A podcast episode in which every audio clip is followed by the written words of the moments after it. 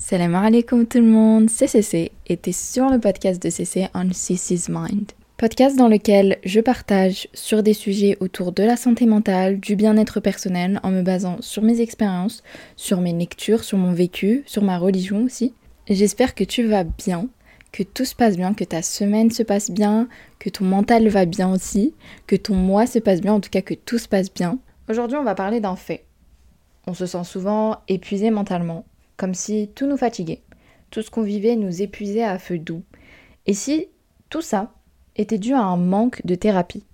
Ce que j'entends par thérapie, c'est un moment où on fait l'introspection de nous-mêmes, où on prend du temps pour notre personne, pour notre intérieur, où on essaie de comprendre nos sentiments, mettre un mot dessus, voir les exprimer, au lieu de les laisser enfouis. Où vraiment on s'exprime, que ce soit euh, consciemment, de manière vraiment euh, explicite ou implicite. Et on a tous des routines, telles que la skincare routine pour avoir une peau clean, mais pourquoi pas avoir une routine pour avoir un esprit sain? Ce que j'appelle la thérapie routine.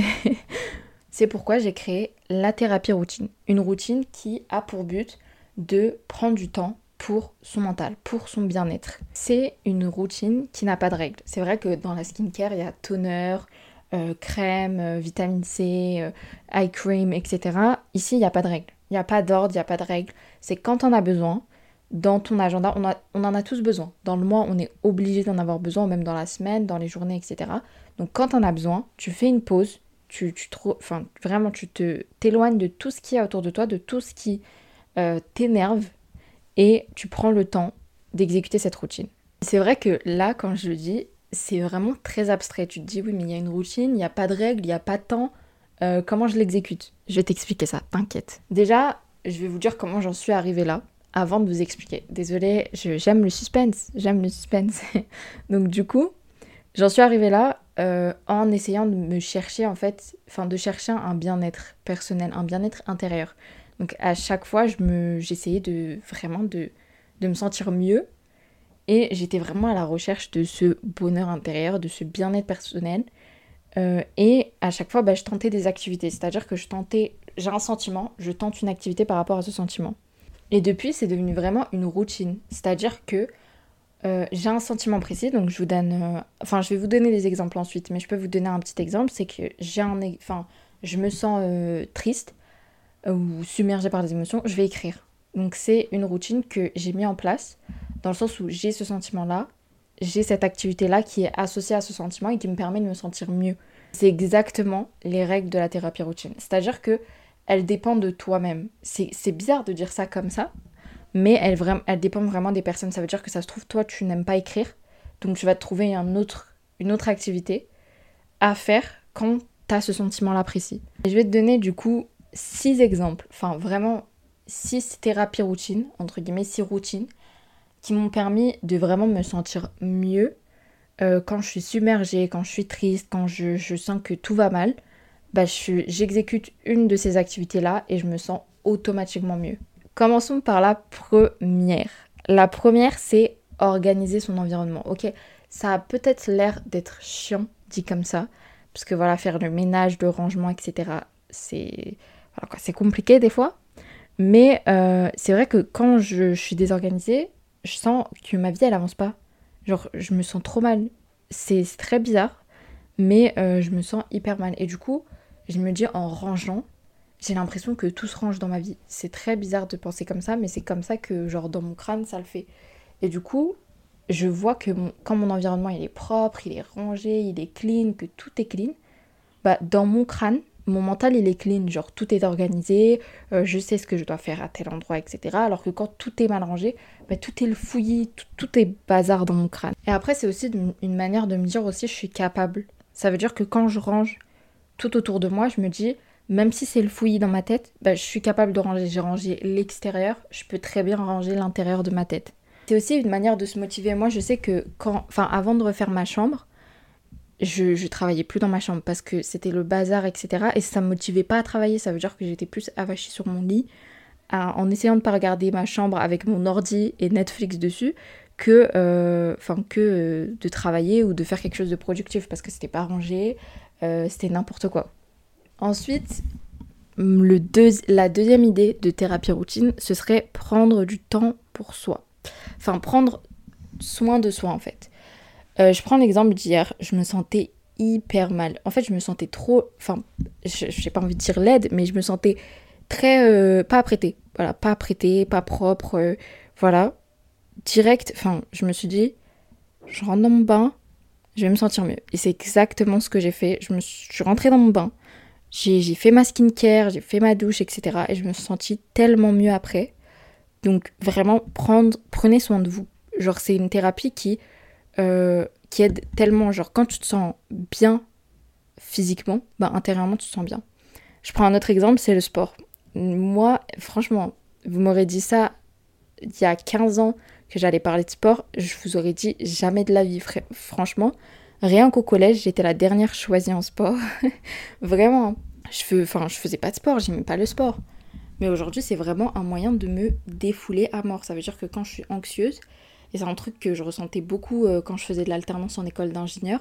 J'étais énormément anxieuse parce que allier le travail et les cours, c'est difficile. Le travail, tu commences le monde professionnel, t'aimes pas trop ça.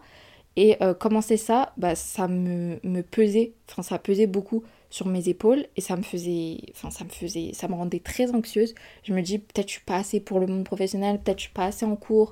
Enfin, ce, ce mix-là, il est très difficile.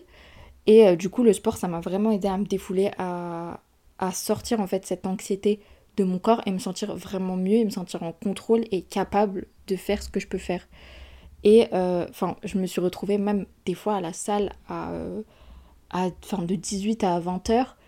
Euh, avant un contrôle, à la place de réviser, bah, j'allais à la salle pour enlever cette anxiété-là et pour pouvoir, pour pouvoir vraiment réviser de manière productive quoi, et pas être submergée par euh, l'anxiété. Après, une autre manière, c'est euh, de, se rapprocher de sa famille. C'est vrai que prendre du temps avec ses amis, ou du temps seul, ou du temps avec euh, de la famille, c'est un temps qui te soulage. Je ne saurais même pas le décrire parce que bah, je communiquais avec ma, ma, famille en Tunisie.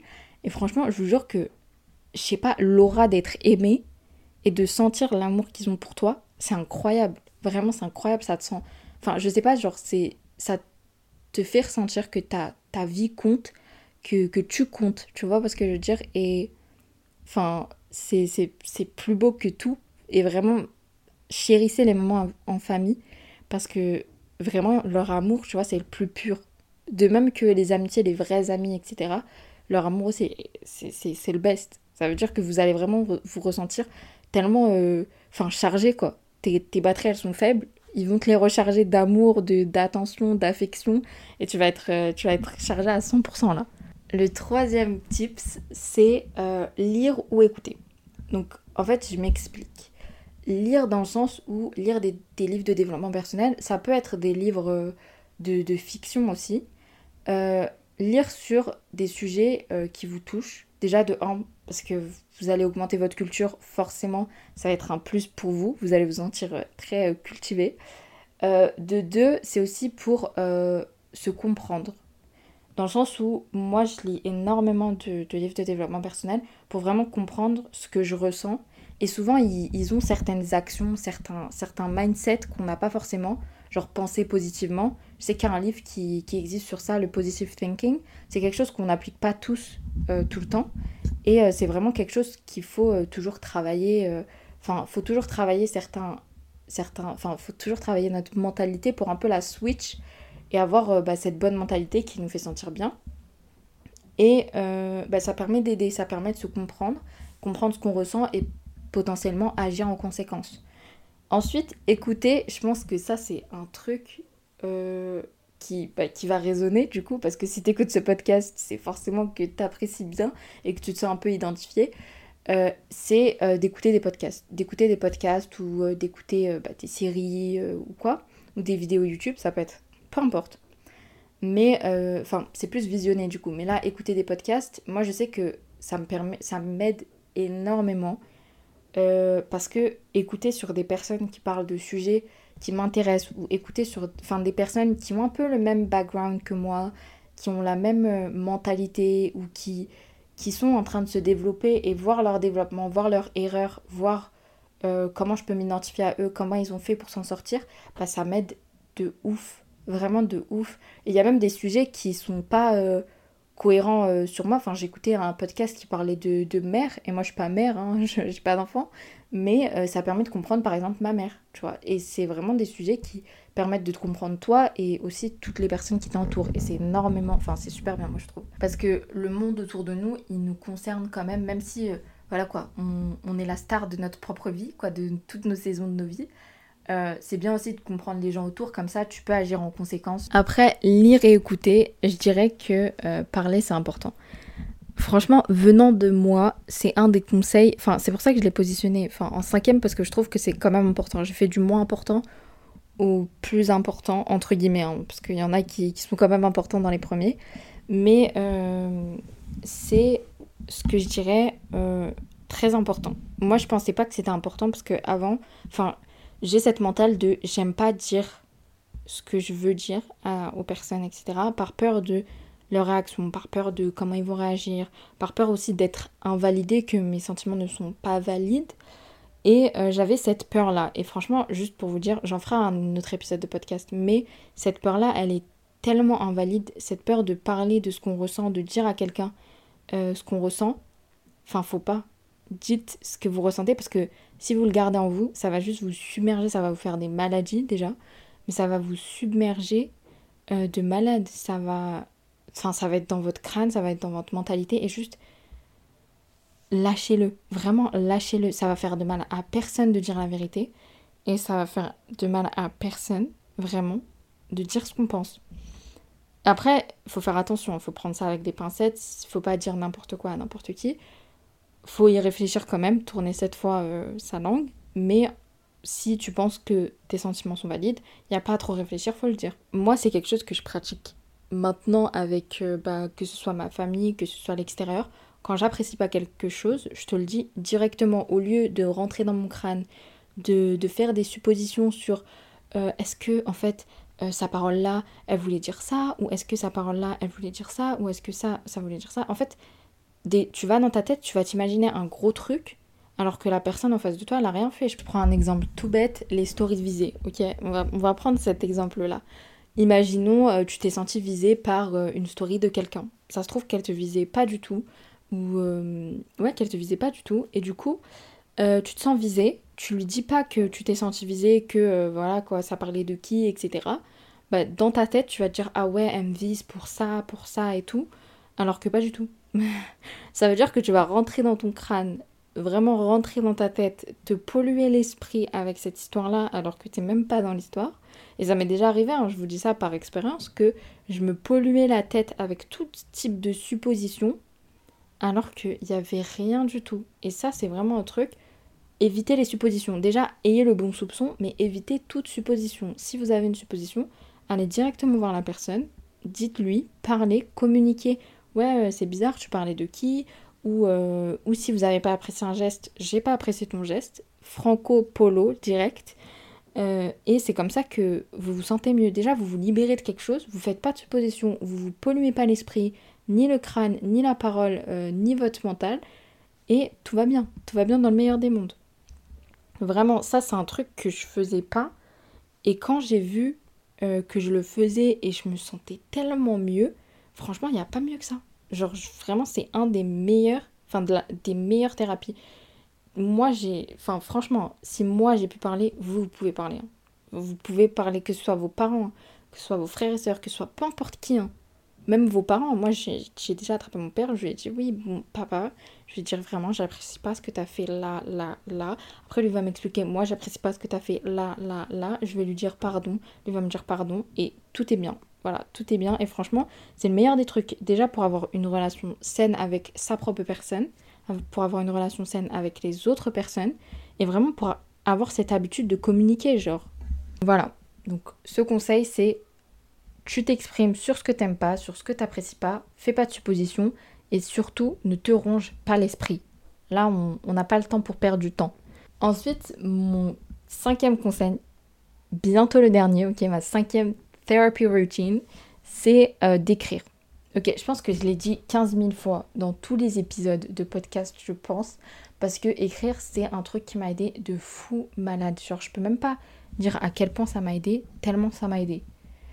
euh, vraiment, quand j'étais au plus profond, euh, c'est un des trucs qui m'a aidé vraiment. Enfin, écrire ses sentiments, écrire ce que tu ressens. Comme je vous l'ai dit, moi, je parle pas beaucoup. Quand j'ai besoin de communiquer avec autrui, bah, je communique. Mais quand c'est quelque chose qui m'arrive à moi-même, à personne, etc., j'ai du mal à la communiquer, à dire je vais pas bien, je vais mal, je suis triste. et du coup, mon seul refuge, c'était vraiment écrire écrire, écrire, écrire. Et vraiment, je pouvais écrire des paragraphes de, de 100 lignes, euh, comme des, petits textes de 10 lignes, vraiment pour dire tout ce que je ressens là, vraiment. Et après, me donner un petit conseil à moi-même. Genre, c'est vraiment une discussion entre moi-même et moi-même, mais que j'avais pas dans ma tête. Et il fallait vraiment que je l'écris pour que ce soit ancré sur le papier et euh, que ce soit vraiment. Euh, enfin, que je relâche tout. Et franchement, quand je suis triste, je n'ai pas l'ambiance ni d'aller à la salle, ni de parler, ni de lire, ni d'écouter, ni de prendre soin de moi-même. J'ai juste le temps pour écrire. Genre, juste, je prends mon truc, je vois que je suis trop submergée par les émotions, je suis anxieuse, stressée, euh, j'ai envie de pleurer, je, plein d'émotions en même temps, je suis peut-être trop énervée. Bah, j'écris. J'écris comme ça, déjà, je blesse personne avec mes sentiments. Euh, je, je, personne et euh, je, me délivre de ce que j'ai sans que personne puisse le lire. Après, moi, j'écris en anglais, hein, comme ça, je sais que dans ma famille, quoi, ils vont pas lire. Mais euh, vous pouvez écrire en n'importe quoi, vous pouvez écrire en français et bien le cacher. Après, j'écris pas des trucs de fou non plus, mais j'écris vraiment pour me libérer de ces sentiments-là. Après, franchement, je vous dis la vérité, ça fait, je pense, un an, un an et demi que j'écris, et franchement, je vais tellement mieux. Mais tellement mieux, alhamdoulilah, hein, mais je vais tellement mieux. Faut voir que, enfin, faut savoir que moi, je suis quand même une personne très très bip enfin je dirais pas bipolaire mais lunatique dans le sens où je vais bien un moment je vais mal à un autre moment je suis contente là je suis triste après euh, et là genre je suis vraiment beaucoup plus constante avec mes émotions et euh, écrire ça m'a vraiment permis d'avoir cette constance et franchement j'écris beaucoup moins et ça me fait trop plaisir que j'écris beaucoup moins parce que au tout début euh, j'étais tellement mal franchement j'étais dépressif quand j'ai commencé à écrire j'étais en dépression de fou malade genre tout ce qui m'arrivait euh, j'en parlerai sûrement dans un épisode. Mais tout ce qui m'arrivait, bah, j'étais en dépression, full dépression. Et euh, j'allais mal, vraiment j'allais super mal. Et du coup, j'ai pris ce carnet et j'ai commencé à écrire. Genre, je me suis dit, je peux pas le dire, enfin, j'arrive pas à dire que je vais pas bien. je peux pas le dire, je me sens pas de le dire, donc je vais l'écrire.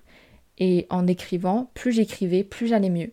Et euh, vous pouvez voir, enfin, vous pouvez voir, non, mais je peux vous dire que euh, j'ai commencé à écrire, genre toutes les semaines, j'écrivais, j'écrivais, j'écrivais.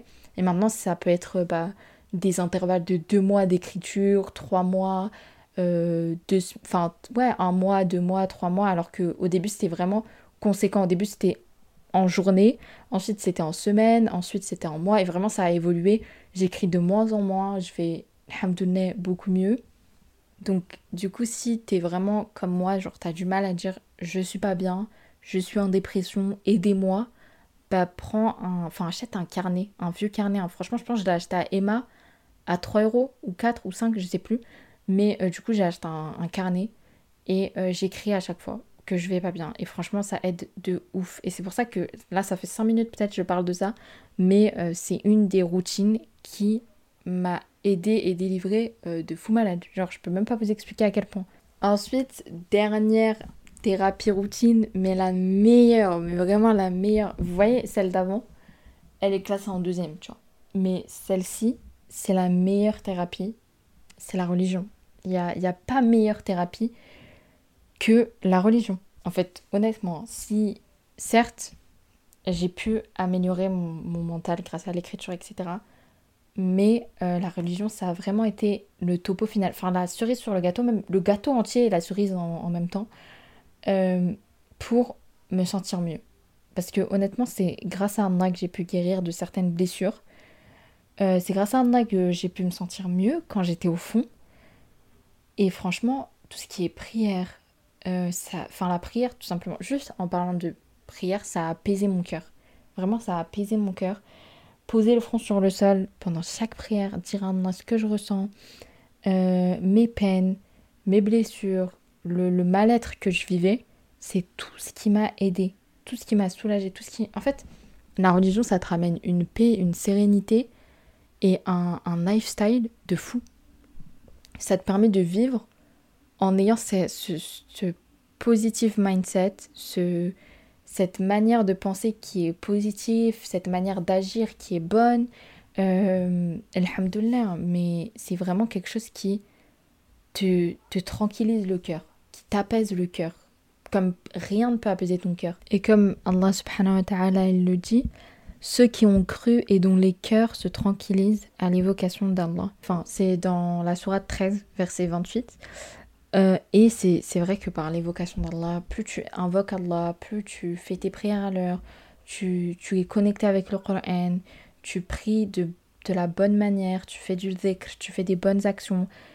Tout ça, c'est vraiment ce qui te permet de tranquilliser ton cœur, d'avoir ce bien-être. En fait, tout peut, tout autour, c'est bien de, de, le mettre en place, de faire les causes, etc.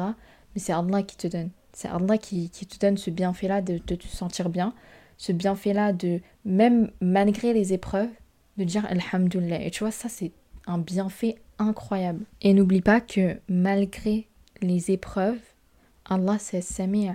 Allah, c'est Al-Basir c'est que c'est celui qui entend tout, As-Samir, et Al-Basir dans le sens où c'est celui qui voit tout. Allah, il voit tout, il entend tout. C'est un truc qui me rassure. C'est dans le sens où quand tu vis une injustice, quand tu vis quelque chose de mal, quand tu vis une épreuve, Allah, il le voit. Allah, il le voit, Allah, il l'entend. Les injustices que peut-être des personnes ou la médisance que certaines personnes peuvent te colporter. Et ensuite, c'est un des, je pense, un des noms préférés après Ar-Rahman, c'est Al-Jabbar. Et je finirai sur, sur ce, ce, nom-là d'Allah subhanahu wa ta'ala. C'est qu'Allah c'est un jabbar. Dans le sens où euh, il y a deux sens à ce nom. Le premier, ce serait que Allah c'est euh, celui qui est contraignant. Il nous contraint à vivre avec cette apparence-là, cette vie-là, etc., cette famille-là, etc. Le deuxième sens, qui est d'autant plus beau, c'est euh, qu'Allah il répare les cœurs.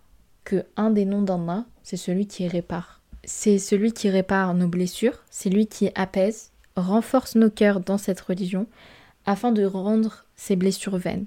Que il répare ce qui est brisé par sa grandeur, il enrichit le pauvre, facilite ce qui est difficile, soulage le malade et l'affligé.